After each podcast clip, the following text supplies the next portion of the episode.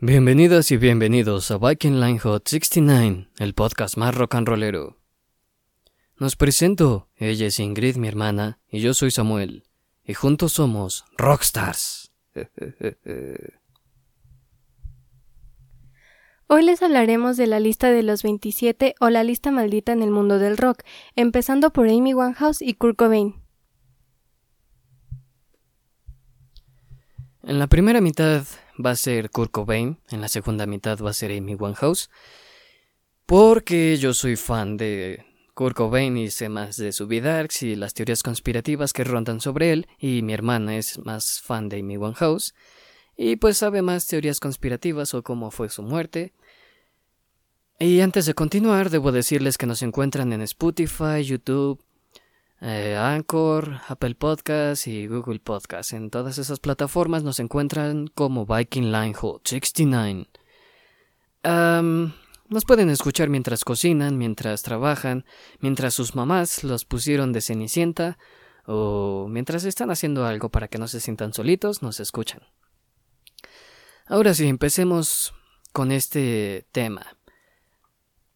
Vamos a darles un poco de contexto. ¿Qué es la lista de los 27? La lista de los 27 son todos esos rockstars o famosos que se han muerto a esa edad, a, los 27 años. Se han muerto de maneras eh, poco convencionales y no se han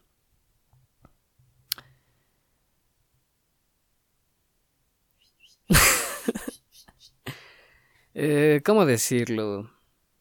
Se murieron de forma extraña, ¿no? Pues creo que la lista de los 27 solo han sido rockstars, solo han fallecido rockstars a los 27 años. Y pues bueno, esa es la lista de los 27. Y antes de que mencionen a Avicii, Avicii se murió a los 26 años y él no fue rockstar, entonces él no entra a la lista de los 27. Bueno, pues ahora sí, comencemos un poco con la vida de Kurt Cobain. ¿Cómo fue su vida? ¿Qué, qué, qué pasaba con él? Pues bueno, Kurt Cobain salió... Nah, salió, ¿eh? Nació en el 20 de febrero de 1980 1967 en Seattle, Washington. Él era un niño muy feliz, muy alegre, muy contento, tenía una familia cool, era creo que una familia cristiana, tenía una hermana, igual que yo, eh, pero su hermana del Curco se llamaba Kimberly, la Kimberly era su hermana. Él desde muy pequeño pues le gustaba pintar, dibujar y también pues mostró interés por la música y pues desde muy temprana edad ya sabíamos que era un artista, un rockstar como nosotros, un rockstar como nosotros. Eh, escuchaba Ramones, escuchaba The Beatles y otras bandas más. A la edad de nueve años, el Kurt Cobain, pues, pasó por un momento difícil porque sus papás se divorciaron se divorciaron y se quedó a vivir con su mamá, pero como el Curco era un niño problema, un niño pues muy rebelde, lo corrió y lo mandó a vivir con su papá. Su papá tuvo una nueva esposa, bendiciones, o sea, hijos, para los que no entendieron la referencia. Tuvo nuevos hijos y pues el Curco ya quedó más rebelde, pensaron, él pensaba que no lo querían, sus papás, y pues ya lo su papá lo mandó a vivir un tiempo con sus tías, Ahí fue donde este le compraron su primer guitarra. Todo iba muy cool, bueno, no muy cool, pero pues ya era un chico punk, le rayaba el punk. Y bueno, pues así pasaron los años, llegó la adolescencia, se regresó a vivir con su mamá. Y en una junior high school creo que se llama, es la secundaria, que sería como en México secundaria, en Estados Unidos es junior high school. Eh, tenía un amigo que era gay y le hacían bullying y pues aparte de todos los tramas que ya había pasado de que sus papás no lo querían, era como la oveja negra de la familia. Este, pues le hacían bullying, ¿no? Y cayó en las drogas. ¡Ay! Putas drogas. Cayó en el mundo de las drogas. No usen drogas. este... eh...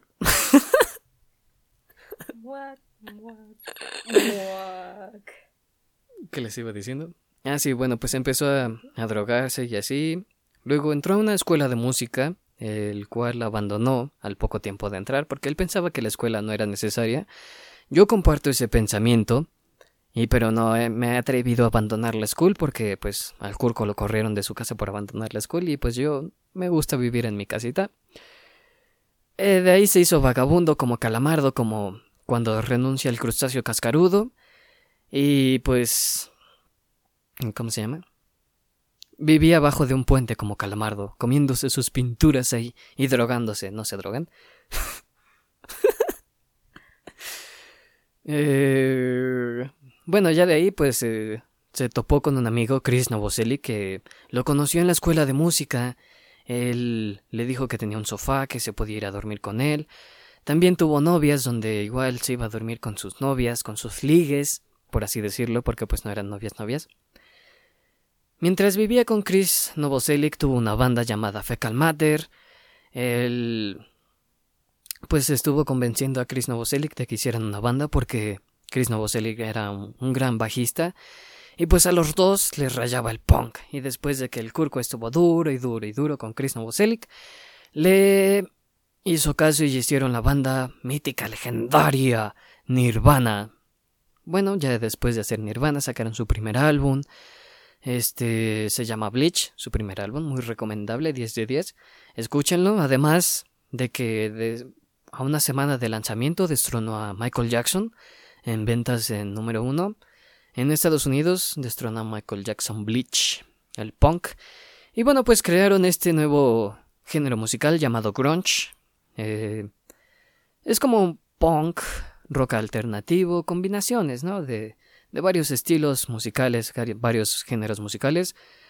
Después de ahí, pues ya el Curco consiguió más drogas, hizo adicto a la heroína, y pues empezó a tener así pues me, poco polémica, se peleó también con Axel Rose en unos MTVs. Bueno, no pelear, pelear, pero sí se dijeron palabras. Ya después sacaron su segundo álbum, Nevermind, Nevermind. Perdón. Eh, en este segundo álbum eh, reemplazaron a su baterista, no me acuerdo cómo se llama, pero entró Dave Grohl, el vocalista y actual miembro de Foo Fighters, y creo que fue el fundador de Foo Fighters. Bueno, pues Dave Grohl eh, entró a Nirvana, sacaron Smell Like Teen Spirit, el Kurko pues conoció a Courtney Love, su esposa, eh, se casaron porque el Kurko cogió sin condón y... Si van a coger usen condón, para que no les pase como él, que embarazó a su esposa. En ese momento no era su esposa, nada más. Pues cocharon, la embarazó y se casaron. Y entraron en una relación muy tóxica de casi dos años o más, no me acuerdo. Ah, que según mi hermana dice dos años. Eh, pues ya, el Curco después de esa relación tóxica entre que los dos eran drogadictos y, y tuvieron una hija y así, pues eh, se enteró que Courtney Love, su esposa, lo engañaba, lo estaba engañando, le ponía los cuernos. Y pues, pues, el Curco no se quería quedar así, entonces fue con sus abogados, fue a hablar con sus abogados y les dijo que quería el divorcio porque pues Courtney le era infiel, él quería la custodia total de su hija y pues así se un mitote, un chismecito. Pues así. Y en cuanto al amor, eh, pues como les digo, Kurko no era muy afortunado en el amor, igual que yo.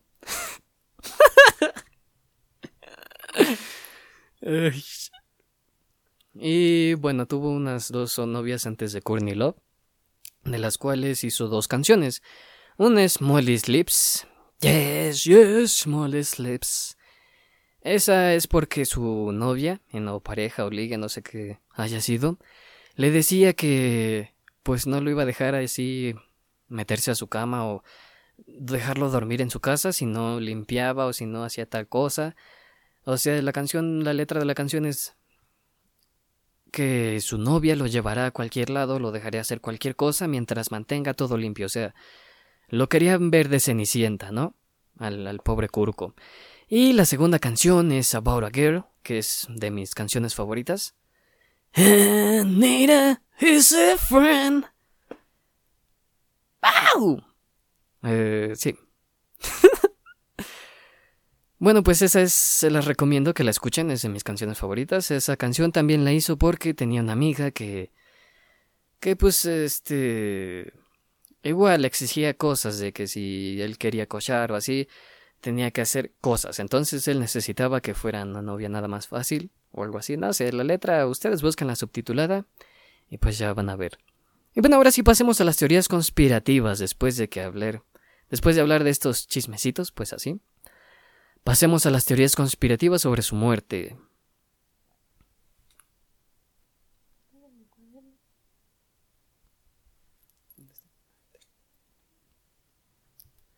Eh, perdón por esa interrupción, pero es que se nos movió la, la cámara del celular. Bueno, pues ahora sí, entonces, como les decía, pasemos a las teorías conspirativas de la muerte de Kurt Cobain. La primera es que los Illuminati, los Illuminati lo mataron porque pues él era muy drogadicto, ya estaba mucho en las adicciones, ya era muy dependiente a la heroína y los Illuminati lo mandaron matar, la élite de Hollywood o algo así, porque querían hacerlo un ícono, un ícono del rock, y si lo mataban, que pareciera suicidio, las ventas estallarían y, pues todo eso, el marketing, pues, pues generaría mucho dinero, ¿no? La, al hacerlo un, un Martin, un, o meterlo a esta lista de los 27, pues ganaría mucha popularidad, ganarían mucho dinero, pues se beneficiarían los Illuminati. Pero es una teoría que yo no creo, es una teoría que pues suena muy... Pues no lo sé, muy tonta, porque yo no creo en los, en Illuminati. Y pues la segunda teoría es que el Curco, en una entrevista ocho meses antes de su muerte, habló de un caso controversial, polémico en, eso, en aquel entonces, sobre una actriz de Hollywood que pues fue encarcelada o metida en manicomio injustamente porque los policías le metieron droga y pues la élite de Hollywood eh, quería mantenerla callada porque sabía cosas o algo así. Y pues el Curco mencionó esto en una entrevista, entonces lo mandaron matar igual por hablar la élite de Hollywood. Esta igual es una teoría que en lo personal no, no creo. Y ya la teoría que sí creo que que alguien lo mandó matar es su esposa. Su esposa lo mandó matar por cuestiones del divorcio, porque se enteró que la había quitado de su testamento, por ambiciosa, porque pues ella ya no amaba a Kurt o creo que ni siquiera nunca la amó, solo se casaron por por compromiso, porque pues la embarazó y tuvieron a su hija y bla bla bla bla bla. Entonces ella lo mandó matar las pruebas que hay, los documentales que he visto y los vídeos que he visto, y me puse ahí a investigar como Sherlock Holmes, eh, son de que Eldon, no me acuerdo el nombre, dejen checarlo, permítanme. Eldon Hoke, un vocalista de otra banda, no me acuerdo cuál banda, lo lo contrató Courtney Love o le ofreció 50 mil dólares para que matara a Kurt Cobain y pareciera suicidio. Ella era la única que decía que Kurko era un suicidio, que el Kurt era un suicida, y así. Y bueno, este tipo de Eldon Hawk la rechazó, le dijo que no, y después en unas entrevistas que dio él en BBC y en otras cadenas, él declaró que Courtney Love le dijo que matara a Kurt Cobain. Esa es una primera prueba. Y después de, que diera estas declaraciones y que de que la policía le hiciera una prueba de detector de mentiras y descubriera que él estaba hablando con la verdad, la policía no le creyó. Luego lo encontraron muerto en unas vías del tren y pues ya desapareció esa posible evidencia, ese posible testigo de que Courtney Love mandó matar a Kurt Cobain. Luego la segunda este prueba, la segunda pues sí, prueba es que su papá hizo un libro llamado Courtney mató a Kurt o algo así, no estoy muy seguro del nombre, ustedes investiguen, ustedes googleenlo si les da curiosidad, pero pues si no, nada más quédense con lo que yo les digo. Eh, su papá hizo este libro básicamente porque pues él conocía a su hija y sabía que estaba loca, entonces él hizo este libro diciendo que mató a Kurt Cobain, su hija lo mandó matar a Kurt Cobain. Esa es la segunda prueba. La tercera prueba es que Dejen checo, permítanme, porque se me fue el avión.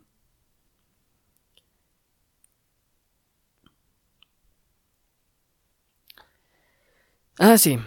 luego, después de un tiempo, eh, la policía desclasificó nueva información y se descubrió una nota, una carta, una segunda carta en la cartera de Kurt Cobain que decía que aceptas a Courtney Love, una perra que siempre usa tu dinero para drogarse y prostituirse, con la letra de Kurt Cobain, o sea que Kurt Cobain estaba ya harto de ella. Esta prueba pues no, no tiene mucho contexto, pero es algo que encontraron los policías de Seattle. Pero es la única evidencia que queda por ahí rondando por el Internet, porque todas las otras evidencias, todas las pruebas que las autopsias de su cuerpo que le hicieron a Kurt Cobain desaparecieron.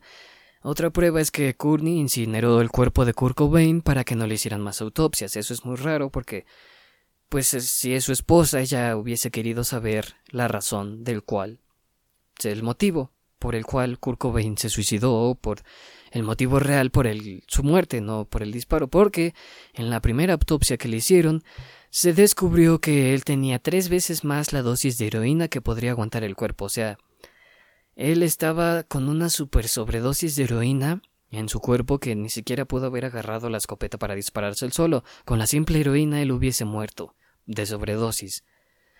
Otra prueba que se encontró es que la escopeta no tenía las huellas de Kurt Cobain. O sea, no. Eh, la limpiaron, la examinaron y no había huellas en la arma. O sea que la limpiaron porque, pues, fue un asesino el que mató a Kurt Cobain y no Kurt Cobain se suicidó.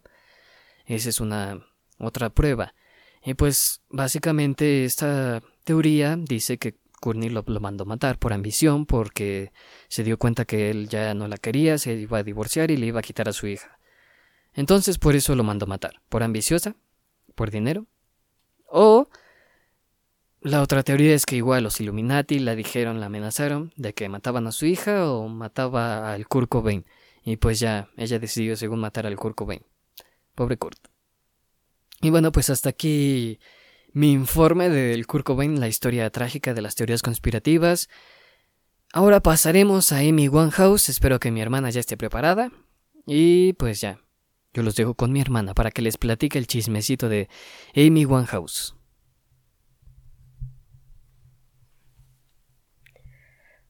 Bueno, a ver, es Amy Jade Winehouse, nació en el 86. Em, nació en una familia judía. Fue criada por su abuela. Su abuela desde chiquita la mandó a aprender danza, a cantar, o sea, desde chiquita ella ya se movía en esos ámbitos porque toda su familia era música, o bueno, músicos, pues. Em, a los 14 años ella tuvo que tomar antidepresivos porque se en ese entonces su papá había engañado a su mamá con otra mujer, entonces se divorciaron y aunque a ella lo tomó bien, no me hagas reír. Aunque ya lo tomó bien, pues inconscientemente ella empezó a caer en la bulimia, de que comía mucho y lo vomitaba, porque todavía estaba como que mucho ese estereotipo de que, pues, la que no es flaquita no es bonita, entonces, pues por eso entró con ese complejo. Ya se me perdió. Ah, bueno. A los 18 ella tuvo un novio siete años mayor que ella. Este, y bueno, en ese entonces pues ella ya empezaba a moverse en eso de la música. Uno de sus amigos, no sé si era uno, un conocido de ellos ya estaba en una disquera y pues la escucharon y le dijeron, no, pues vamos a hacer un contrato contigo y así fue como ella empezó a cantar. Este, antes de eso ella ya se presentaba en lugares, o sea, antros, bares, ajá, este, ella ya se empezaba a presentar, pero pues ya la contrataron y pues ya. En ese entonces pues ya, ella andaba con uno de siete años mayor que ella y pues como ya, lo ya la tenía harta, eh, fue que escribió la canción de Stronger Than Me. Este... Stronger. Ah, Stronger Than Me. Todavía no sé mucho inglés, pero... Oh. Y bueno, esa canción es por él. En su disco de Frank, igual es la de What Is It About Men, de mm, esa canción es dedicada a su papá y en su infidelidad de su padre. Y bueno, en 2004, en una presentación, conoce a su esposo que pronto le, arruinaría toda la vida, Blake Fielder.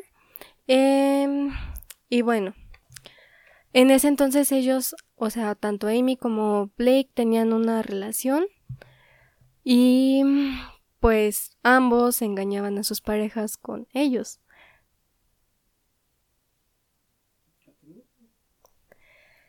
En 2006 Blake dejó a Amy, le dijo que simplemente pues no. Realmente creo que eso fue por teléfono, le mandó un correo de voz. En ese entonces pues había Tamagotchis todavía.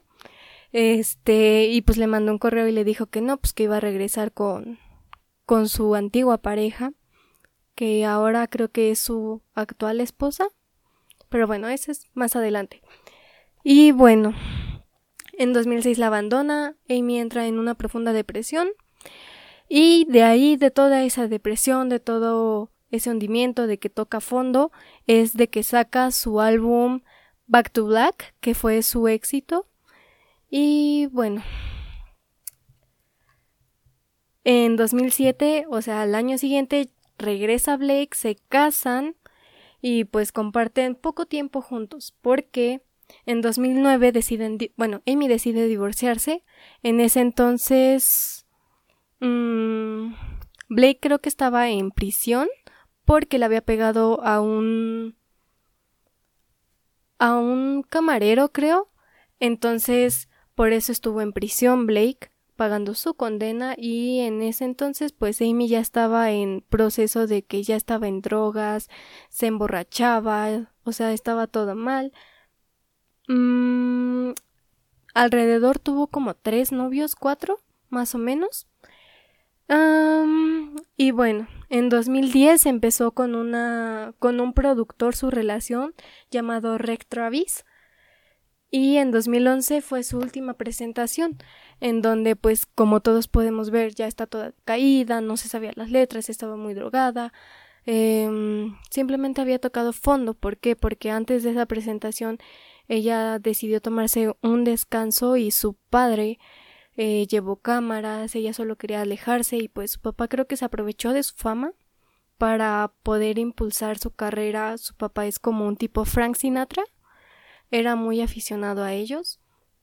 Y pues así es como su papá se aprovecha de su fama, ella ya estaba en proceso de querer adoptar un niño, pero pues simplemente un día antes de que ella muriera en 2011, el 26 de abril creo, este,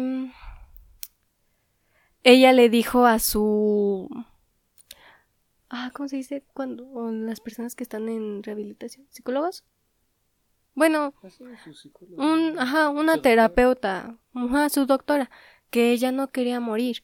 Y al día siguiente, pues la encuentran ahí toda muerta por tres botellas de vodka Ajá, una, una congestión alcohólica, una sobredosis, como ustedes quieran llamarle, de tres botellas de vodka y un montón de pastillas. Y así es como este icono del soul, la diva del soul, se fue esa mañana en Candem. Y ya. Te faltó mencionar las teorías conspirativas de su muerte, que igual dicen los Illuminati que la mandaron matar y bla bla bla bla bla, pero pues sí, no. No hay muchas teorías conspirativas acerca de Amy, solo que pues entró a la lista de los 27 en una temprana edad junto a otros rockstars como el Kurt Cobain, eh, Jim Morrison de Doors y Jimi Hendrix, Janis Joplin, otros rockstars. Entonces pues la lista básicamente es la lista de los 27 de los rockstars. Eh, y pues bueno, ya si quieren una segunda parte de la lista de los 27 con otros artistas, con otras historias, déjenlo en los comentarios. Cuéntenos si ustedes conocen o son fan de, de Amy Winehouse o Nirvana, del Kurt Cobain o de Amy Winehouse. Pues platíquenos cuáles son sus canciones favoritas, cuáles fueron, cuál fue su primer canción que escucharon. Si no han escuchado estas bandas, que estas bandas que están esperando, bueno, estos artistas, porque Amy Winehouse era solista. Sí tenía como tipo banda, ¿no? Pero pues era básicamente solista. Eh, les recomiendo que escuchen el Nevermind de Nirvana. Ese es como que el disco, pues para empezar, por el que todos empezamos. Yo empecé con Come As You Are, es mi canción favorita de Nirvana. Y de ahí pues ya Molly Sleeps, About a Girl y otras canciones muy chidas. La, el último concierto de Kirk fue un Unplugged. Eh, estuvo bastante cool, fue pura acústica. Y ahí hizo unos covers que también me gustaron mucho. Uno de David Bowie, The Man Who Sold the World. Esa canción está increíble, deberían de escucharla si no la han escuchado. Y pues tú, dinos como qué canciones recomiendas al público para que escuche de Amy Winehouse. Pues empezarían por lo más conocido, ¿no? Que sería Back to Black, eh, su álbum. Ya después, pues viene Frank o el de Headline Stone, no sé qué. no me acuerdo muy bien pues todavía. Pues por ahí lo buscan. Sí, por allí va. Este. Y pues de canciones les recomendaría la de You Know That I'm No Good. O la de Mr. Magic. También es una muy buena canción de los principios de Amy. Y pues creo que ya. Son muchas buenas canciones de ambos. Y bueno, pues eso ha sido todo por esta emisión. Gracias por acompañarnos, gracias por escucharnos. Eh, recuerden que nos encuentran en todas las plataformas como Viking Line Hot 69, YouTube, Apple Podcasts, Spotify, Anchor, etcétera, etcétera. Y bueno, pues recordarles que nos sigan en nuestras redes sociales. En Facebook estamos como Samuel Arrow 69. Samuel Arrow todo junto. 69.